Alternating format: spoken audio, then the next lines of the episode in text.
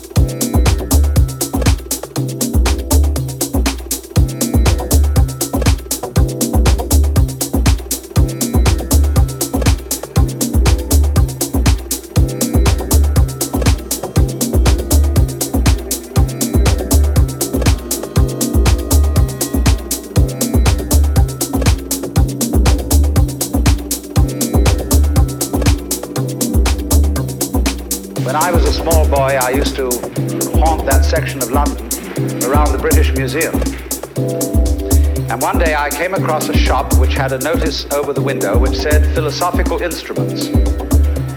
Even as a boy, I knew something about philosophy, but I couldn't imagine what philosophical instruments could be. So I went up to the window, and there displayed were chronometers, slide rules, scales, and all kinds of what we would now call scientific instruments. Because science used to be called natural philosophy. Because, as Aristotle says, the beginning of philosophy is wonder. Philosophy is man's expression of curiosity about everything, his attempt to make sense of the world primarily through his intellect. That is to say, his faculty for thinking. And thinking, of course, is a word used in many ways and is a very vague word for most people. But I use the word thinking in a very precise way. By thinking as distinct from feeling or emoting, or sensing. I mean the manipulation of symbols whether they be words, whether they be numbers, or whether they be other such signs as, say, triangles, squares, circles, astrological signs, or whatever. These are symbols. Sometimes a symbol is a little bit less abstract than that, as when you get a mythological symbol, like a dragon. But all these things are symbols, and the manipulation of symbols to represent events going on in the real world is what I call thinking.